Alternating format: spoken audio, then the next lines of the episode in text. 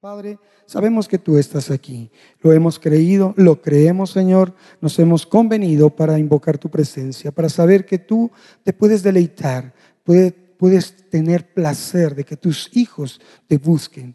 Gracias por poner esa convicción en nosotros. Ahora queremos conocer acerca de tus pensamientos, queremos conocer acerca de tus planes, acerca de lo que tú has dispuesto para que esta noche podamos ser conmovidos en nuestro ser. Podemos ser llevados, Dios, a un nuevo reto, a un nuevo desafío, al ver cumplida tu, preciosa voluntad en nosotros. Gracias, Cristo, en el nombre de Jesús. Que sea tu voluntad, Dios. Amén.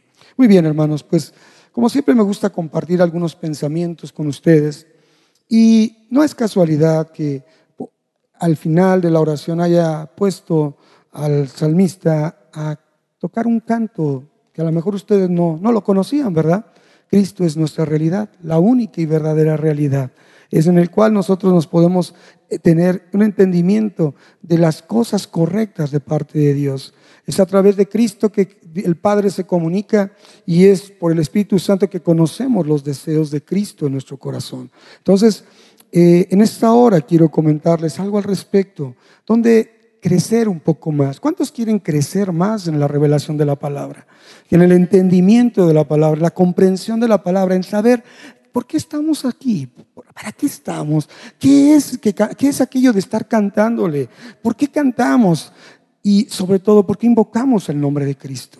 Hermanos, el nombre de Cristo nos involucra en las cosas del cielo, nos involucra en las cosas del reino de los cielos, nos involucra en las cosas del reino que va a estar en la tierra, nos involucra en los pensamientos de Dios. Por eso él es la realidad de nuestro caminar y tenemos que ubicarlo para saber que todo momento debemos de buscar la adoración a Cristo. En todo momento debemos estar centrados en Cristo, que nuestra vida es cristocéntrica, es alrededor de Cristo y debemos de permanecer en Él. Entonces, hay un libro muy interesante en la escritura, que es el libro de Hebreos, la carta de Hebreos, que quiero que me acompañes allí al capítulo 3, verso 1. Capítulo 3, verso 1 para que podamos ver un aspecto de esta realidad, cómo la podemos percibir y cómo podemos nosotros abundar en mayor conocimiento acerca de Cristo. Entonces, Hebreos 3.1, si ya lo tienes conmigo, puedes ir y decir, por tanto, hermanos santos, partícipes, participantes del llamamiento celestial, considerad al apóstol y sumo sacerdote de nuestra profesión, a Cristo Jesús. Fíjense nada más, qué hermoso verso.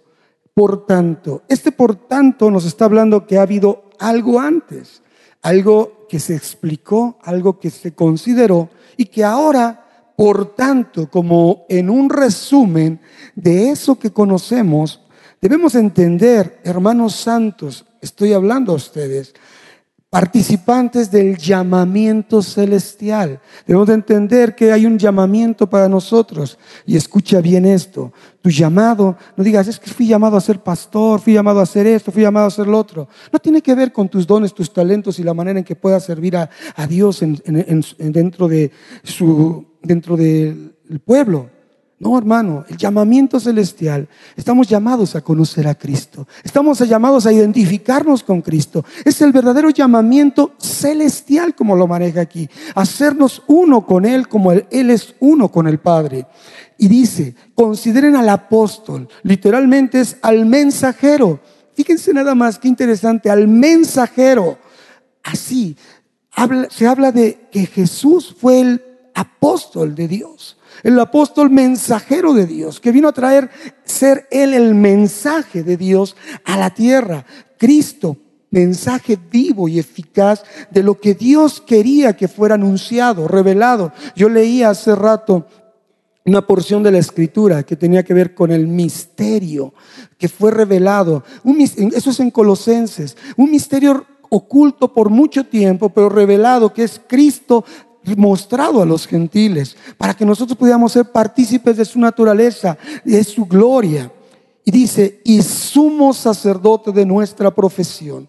Cuando habla aquí de sumo sacerdote, hermanos, Es algo hermoso que esta carta de Hebreos nos está dando una forma de cerrar un capítulo de la historia del pueblo de Dios y abrir un nuevo capítulo al hablar de un sumo sacerdote, pero ya no un sumo sacerdote en calidad de hombre solamente, sino un, el hombre Dios, el Hijo del Hombre hecho sumo sacerdote para nuestra profesión. ¿Y cuál es la profesión que habla aquí? Para nuestra fe o para nuestra confesión de la fe en Cristo Jesús. Imagínense, hermanos, todo lo que tiene que ver esta porción, que Hebreos es todo un tratado de la persona de Cristo. Hebreos, Hebreos es un libro que no tiene una definición de quién fue el autor ni en qué tiempo se hizo. La verdad es que hay muchas posturas alrededor de esa carta de Hebreos que adjudican la autoría incluso a Pablo, a Apolos, también a Bernabé como apóstoles o como discípulos.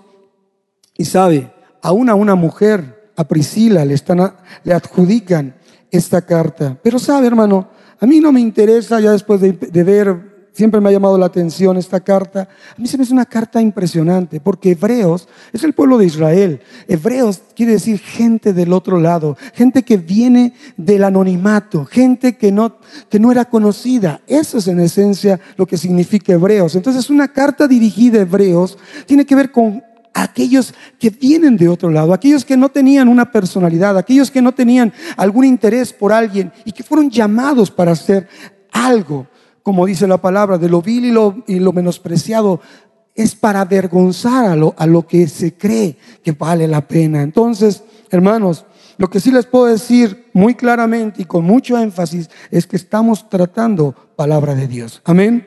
No nos importa quién fue el autor, en qué tiempo se escribió, pero sí que es palabra de Dios. Y en todo lo que rodea la carta de Hebreos, enfatiza, escucho esto, enfatiza la persona de Jesucristo. Eso es lo que me cautiva. Eso es lo que debe de cautivarte a ti.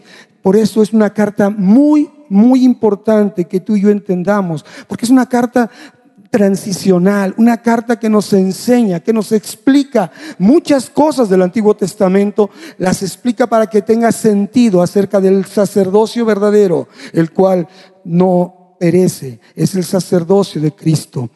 Y saben, en doctrina, lo que habla ahí es la superioridad y la majestuosidad y la prominencia de Cristo. Reitero, es una carta que se centra en Cristo nos muestra beneficios que, otorgó la persona de Cristo a cada uno de nosotros. Primero, como digo, debemos reconocerlo como el gran sumo sacerdote. Amén. El sumo sacerdote que verdaderamente nos entiende y se compadece de tu debilidad y mi debilidad. Es por medio de resaltar su sacrificio y el derramamiento de su sangre que Él quitó, removió, hizo a un lado totalmente y permanentemente el pecado que había en nuestras vidas. ¿Cómo no podemos ver que Cristo es verdaderamente una realidad y es la realidad del verdadero Hijo de Dios? Y aparte, si esto no fuera suficiente, nos dio acceso directo al trono de Dios a ese trono donde antes había un velo de acuerdo al templo físico aquí en la tierra y que solamente una vez al año un hombre lo traspasaba y que debía de tener ciertas características para poder no quedar muerto en ese lugar. Y nos dio ese acceso para alcanzar misericordia y hallar gracia para el oportuno socorro. Todo eso dice Hebreos en una pequeña exposición. La realidad, Cristo es quien nos afirma para que anhelemos más y más de Él y en Él. Es decir, hermanos, creer que, creer que, que existe Dios, acercarnos a Él y creer que hay un Dios. A través de Cristo que nos muestra al Padre, como alguna vez le dijeron los apóstoles, muéstranos al Padre. Y Él les dijo, caray, tanto tiempo he estado con ustedes y no lo han visto. Ahí nos está mostrando algo tan importante, acercarnos a Él y creer que hay un Dios.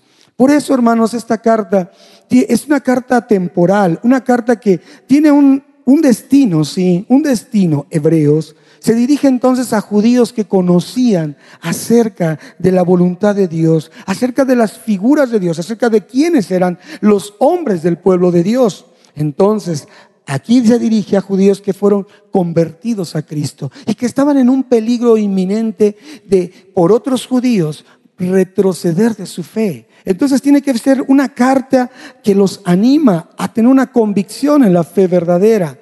Y a la vez es una carta de carácter universal, una carta en la que podemos estar incluidos todos aquellos que le hemos dicho sí a reconocer el señorío de Jesucristo, que hemos decidido apartarnos de una vida sin sentido religiosa solamente. Muchos creen en Dios. ¿Cuántos creen en Dios? Está bien. Dice la palabra que los demonios creen en, Dios y tiemblan. Eso no es nada, nada extraordinario, hermanos. Pero sí es importante creerle a Dios. ¿Y cómo le podemos creer a Dios a través de conocer quién es Dios? ¿Quién es Cristo? ¿Qué es lo que Él quiere que hagamos? Entonces, esta carta, en esa transición que tiene para el pueblo judío, nos lleva a ti y a mí también a desaprender y, y volver a aprender. Escucha lo que estoy diciendo, a desaprender y volver a aprender. ¿Qué es eso, hermanos? Mira, para que entiendas, a los judíos les explica muy claramente que ya no era necesario todos esos rituales que fueron mostrados ahí en lo que fue Levíticos, Éxodo, Levíticos y Deuteronomio. Ya no era necesario todo ese ritual, todos esos sacrificios, mares de sangre, multitud de sacrificios de animales, religiosamente cumplir fechas, religiosamente cumplir fiestas, religiosamente cumplir expresiones de religiosismo. Ya no. Ahora era a ellos afirmarse en la correcta y verdadera y legítima fe en Cristo Jesús. Habían dejado, habían hecho ya ese paso de dejar la religión, escuchen, la religión judía. Y entonces ahora esta transición, esta explicación aseguraba que aquellos verdaderos creyentes no se regresaran al judaísmo y a su sistema religioso, hermanos. Y así te lo explico. ¿Vas conmigo? ¿Me, entendiste de qué se trataba esto? Hoy en día, mira, hay corrientes ahí que se manejan, y sí lo tengo que decir, hermanos, debemos tener mucho cuidado. Los judaizantes de aquel tiempo de Pablo, de aquel tiempo de la iglesia primitiva, hoy en día hay muchos judaizantes. ¿Cuántos de ustedes han recibido una invitación para ir a una iglesia de ese corte, donde todavía se ponen, mexicanos 100% se ponen su kipa, que es señal del lloro, del, recuerdo de lo que era el templo. ¿Cuántos les han invitado a cambiar su forma de expresarse? ¿Cuántos les han invitado a seguir celebrando el sabbat? Hermanos, aquí nos está diciendo una transición. Ya murió eso, hermanos. Eso ya no tiene sentido ahora. Ahora en ti y en mí que tiene, hermano. Y tengo de explicártelo es algo muy particular para todos los que hemos llegado en algún momento de nuestra vida a los pies de Cristo. ¿Cuántos genuinamente llegaron a los pies de Cristo? ¿Cuántos han llegado genuinamente a los pies de Cristo? Los demás son invitados, son simpatizantes, son amigos. ¿Cuántos verdaderamente se sienten que llegaron ya a los pies de Cristo? Levante su mano, hermano. Sí me gustaría ver con cuántos cristianos estamos aquí hablando. ¿Cuántos hijos de Dios hay? Qué bueno, gracias a Dios. Bien, Llegamos en un momento de nuestra vida, pero sabes, todos llegamos en la misma condición, sin tener un conocimiento y una iluminación plena de la palabra de Dios. ¿Están conmigo?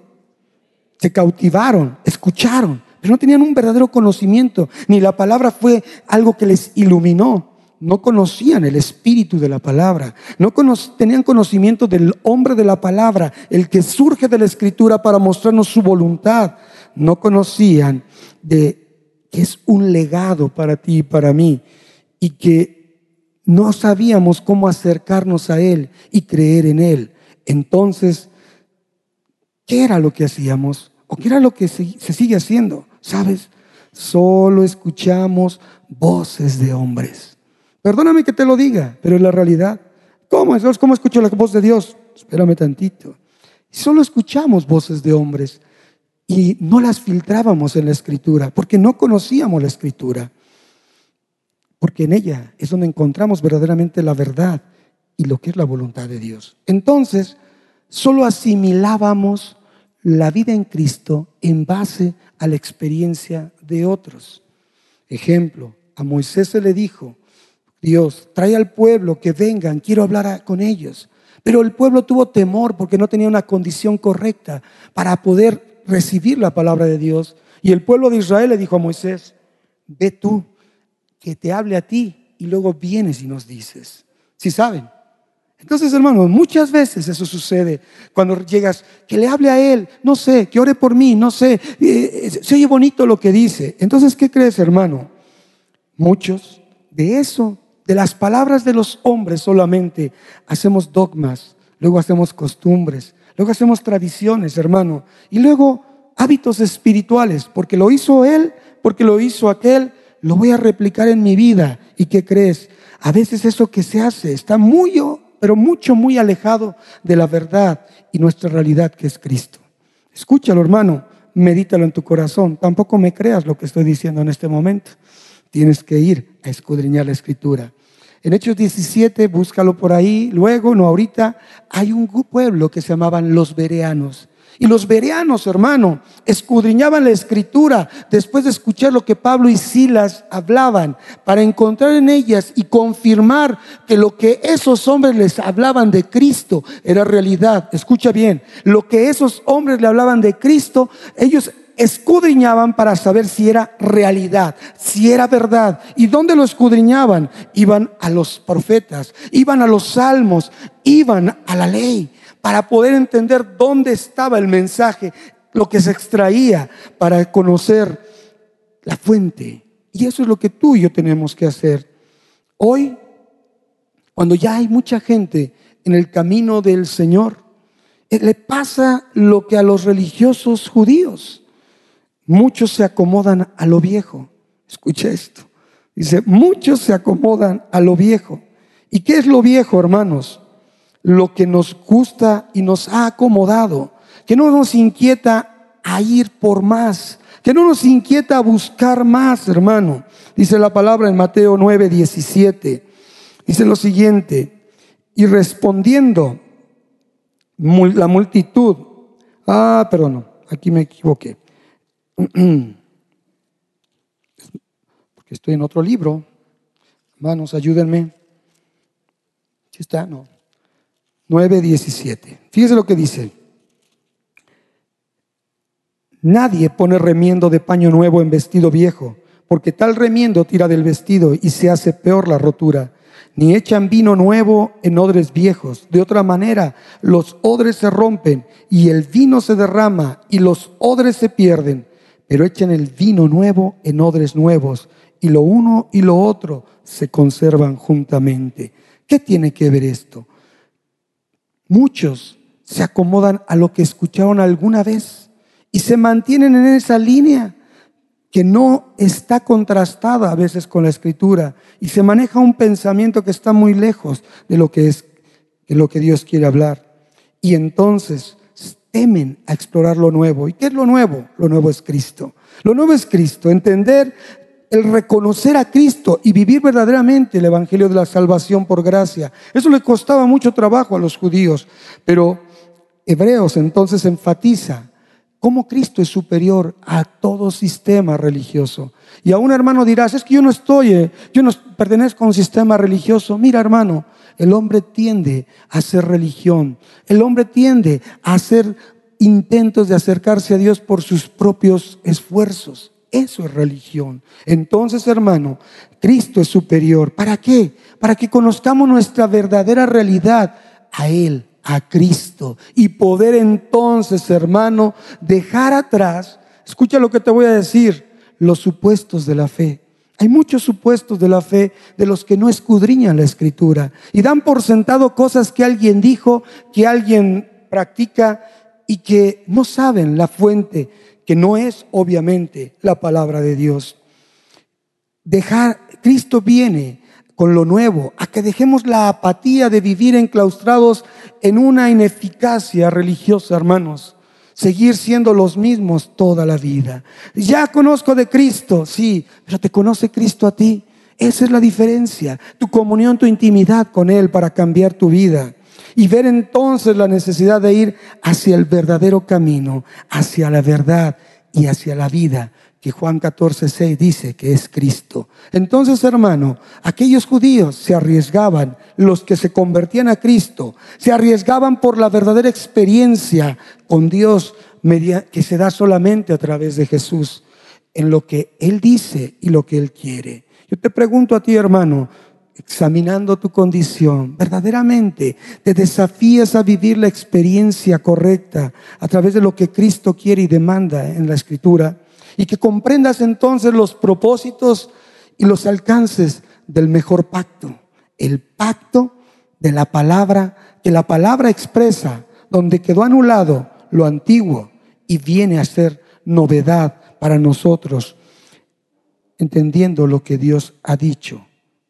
y explicado de los pasajes originales, de un Éxodo, de un Levítico, de un Deuteronomio, donde Dios habló bajo ciertas figuras. La carta de Hebreos nos dice en el capítulo 4 que aquello era sombra de lo que había de venir. Escucha, hermano, esto nos exhorta a asimilar que la ley, donde había cosas ritualistas, había llegado a su fin, hermano. Y eso muchos no lo entienden. A veces tú te has hecho una ley religiosa de tu vida y por eso no avanzamos. Por eso no dejamos que Cristo transforme y cumpla su voluntad y haga nuevas criaturas de lo que nosotros somos. Y aún la misma carta de Hebreos habla del pecado de volver a lo que ya caducó, hermanos. Hebreos 8 dice, hermano, qué barbaridad está diciendo. Muchos que como salimos al internet, pues vamos a quitar los comentarios, hermanos, porque van a atacar. Van a decir, no, es que seguimos celebrando aquella y esta fiesta. No, hermanos. Hebreos 8, 6 y 7 dice lo siguiente, pero ahora tanto mejor ministerio es el suyo, hablando de Cristo, cuanto, cuanto es mediador de un mejor pacto establecido sobre mejores promesas.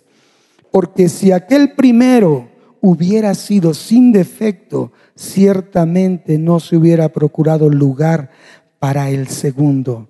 Y en el verso 13 dice, al decir nuevo pacto, ha dado por viejo al primero, y lo que se da por viejo y se envejece, que dice,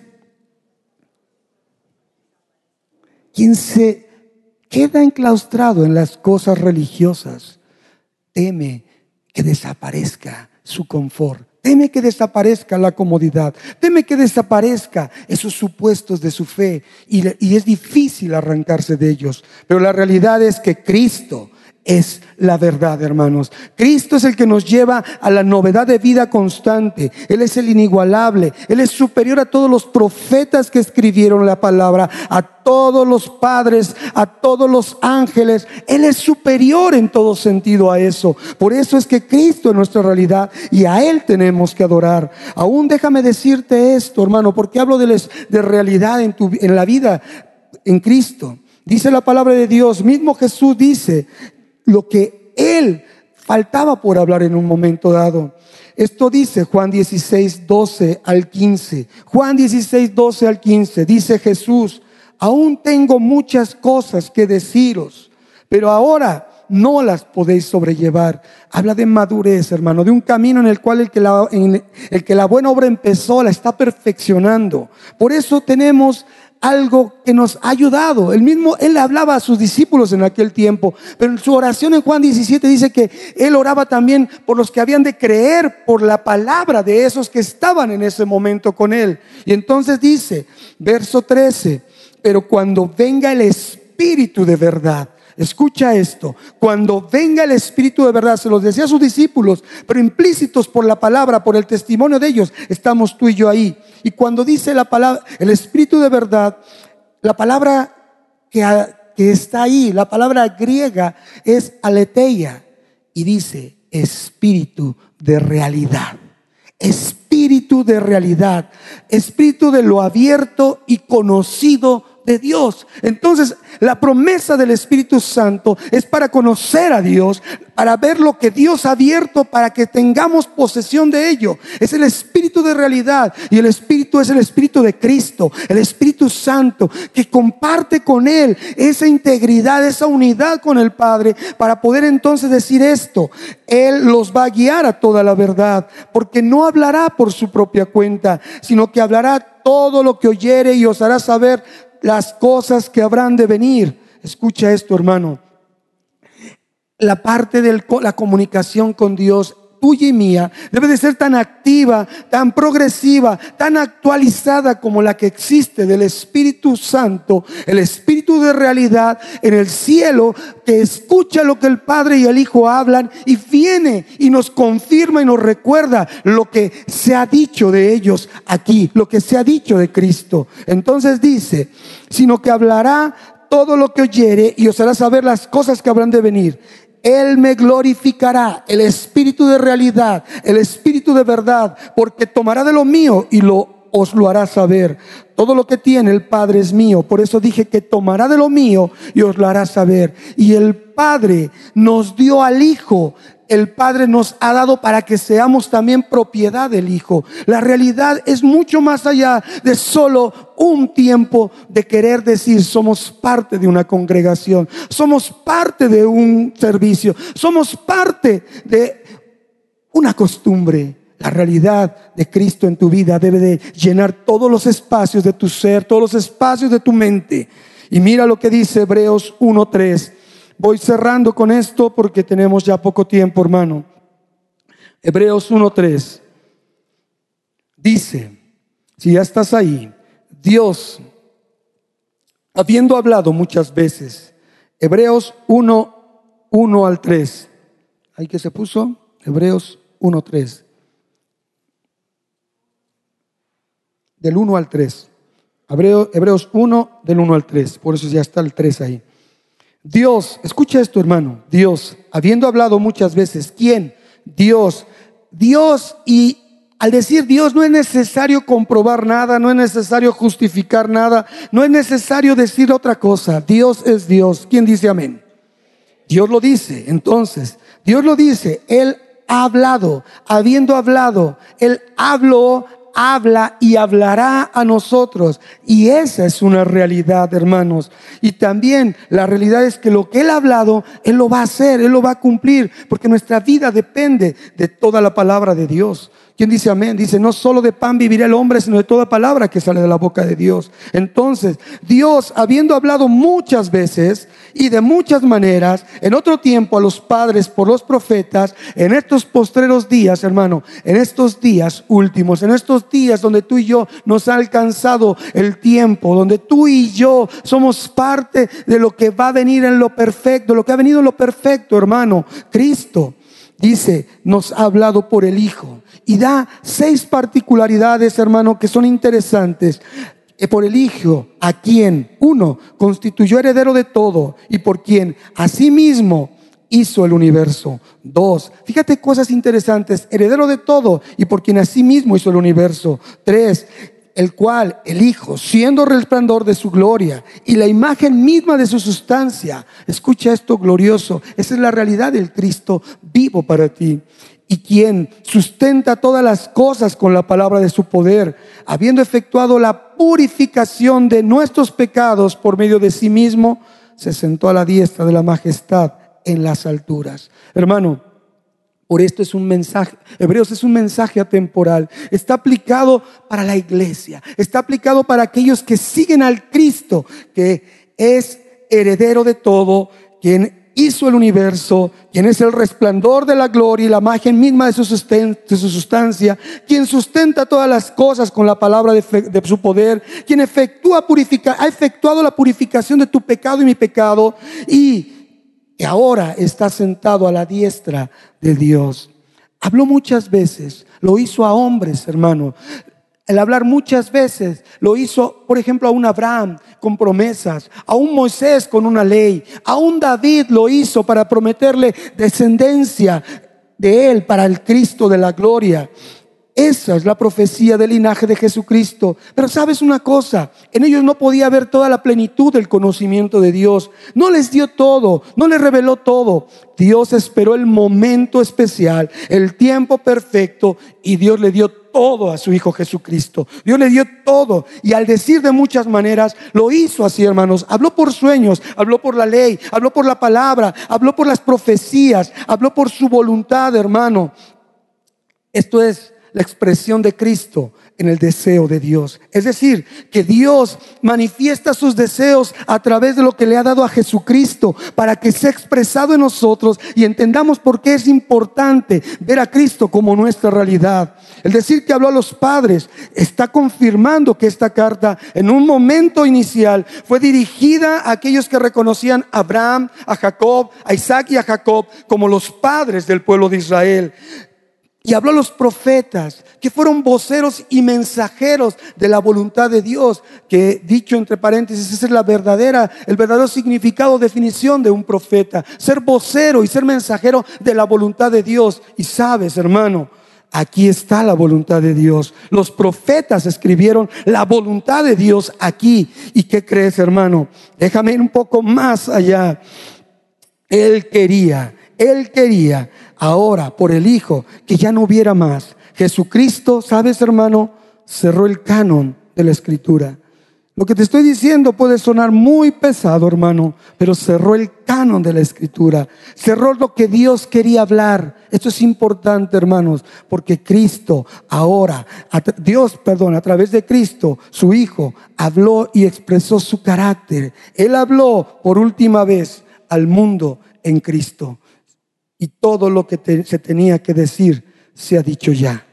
Si alguien tiene alguna objeción, hermano, puede rebatirlo a leer toda la escritura y pensar si falta algo más.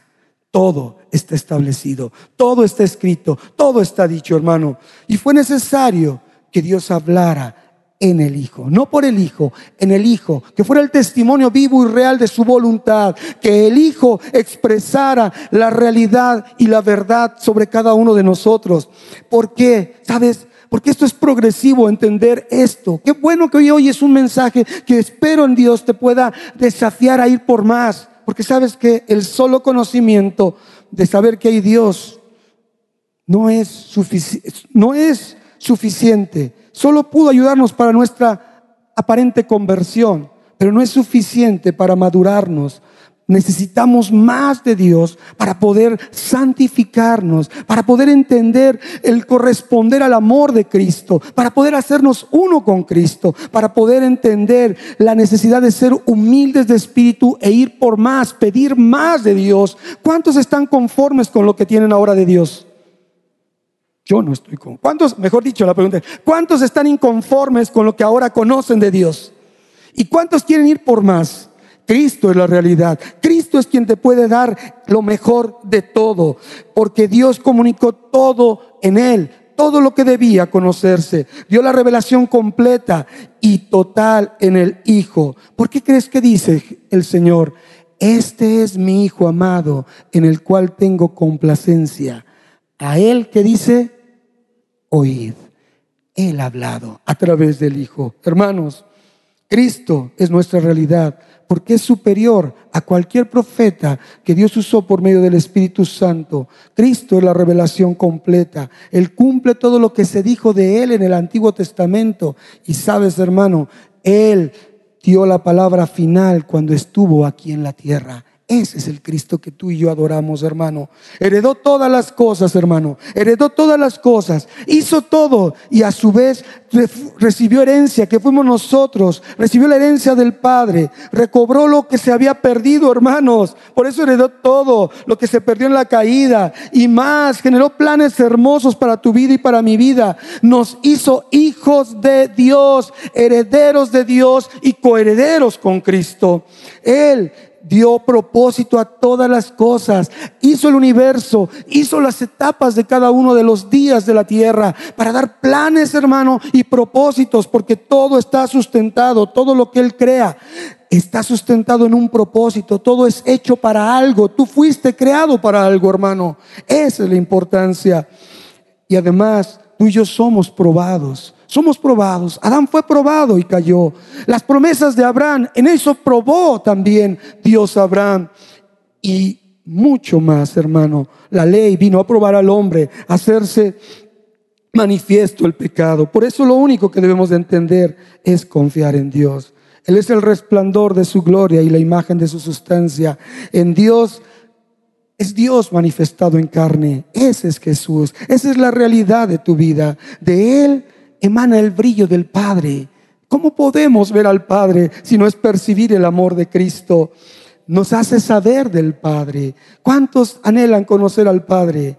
Vamos a conocer a Cristo y en Él vemos al Padre. Aunque no le vemos, Él es la revelación. Es decir, la sustancia habla del carácter del Dios y Él es la plenitud de todas las cosas, la plenitud de la deidad. Él sustenta todo con la palabra de su poder, lo preserva y hace que funcione. Purifica nuestros pecados, hermano, esto es glorioso. La realidad es que tú y yo no merecíamos nada, pero Él tomó nuestro lugar, se hizo pecado, absorbió el castigo, cumplió todo para tú y yo fuéramos aceptos al Padre. Y lo mejor de todo, Cristo está vivo hoy. Amén. Cristo está sentado a la diestra del Padre. Y sabes la condición de Cristo es que nos da saber que nuestra fe no es vana, que hay una victoria ya, que es la evidencia de lo que Él hizo en nuestras vidas. Cristo recibió una nueva gloria porque regresó al Padre, pero con la señal de ser hombre. Dios hombre, el que está sentado a la diestra del Padre, sabes, tiene las marcas del precio que pagó, tiene la herida, es Dios hombre, una nueva naturaleza, una nueva bendición, una nueva gloria y una nueva majestad la recibió cuando llegó al Padre.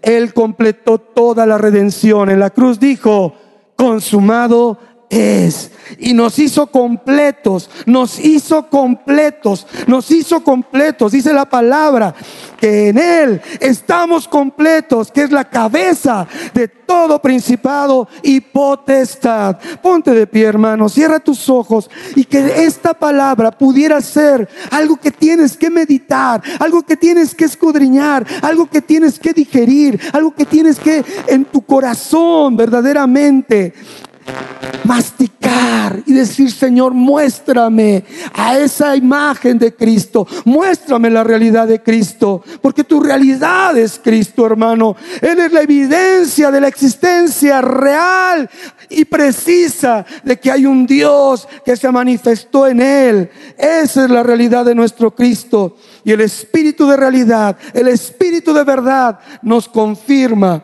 que Él murió para salvarnos. Amén.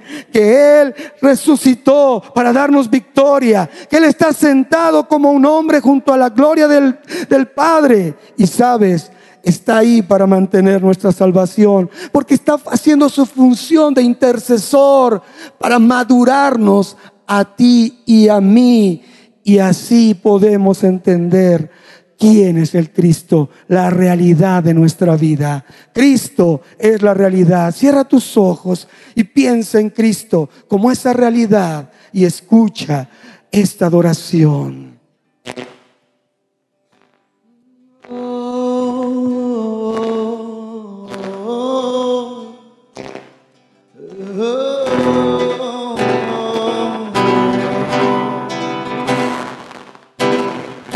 Esa realidad está sujeta a tu voluntad y trae tu orden.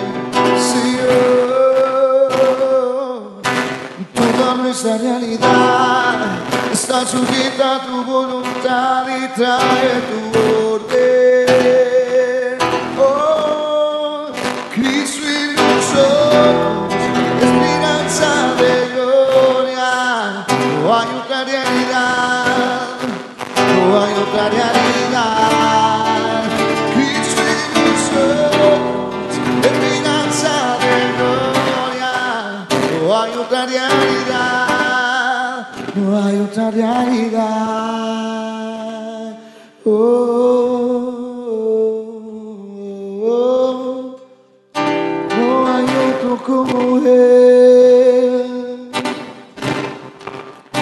Dimensiona qué es Cristo, quién es Cristo para tu vida. Dimensiona si hoy en día es bueno dar un paso para dejar el religiosismo, para dejar la costumbre, para dejar la comodidad, para dejar las ideas preconcebidas, para hacer a un lado aquello que fue escuchado alguna vez, pero que contrastado con la escritura no es la realidad.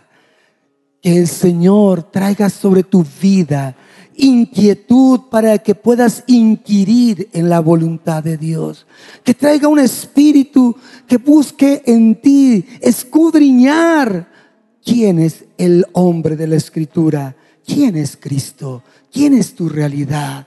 Dice la palabra, ahora me gozo en lo que padezco por ustedes y cumplo en mi carne lo que falta de las aflicciones de Cristo por su cuerpo, que es la iglesia que son cada uno de los que están aquí, de la cual fui hecho ministro según la administración de Dios que me fue dada para con ustedes.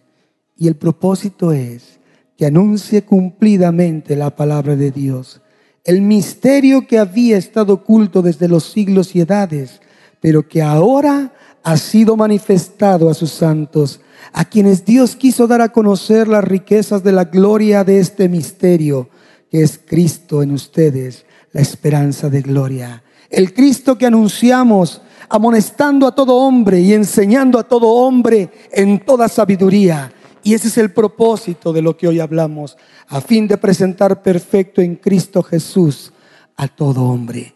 Hoy, Padre, escuchamos tu palabra. Y el propósito es de que todos los que están aquí, todos los que puedan escuchar este mensaje, todos los que reciban esta palabra, todos los que entiendan y puedan sentir que es una necesidad buscar al hombre de la escritura, al Cristo revelado, a esa llenura que podemos tener del Espíritu de verdad, del Espíritu de realidad, a Cristo nuestra realidad, a fin de que seamos presentados en Cristo Jesús perfectos como hombres dependientes de ti.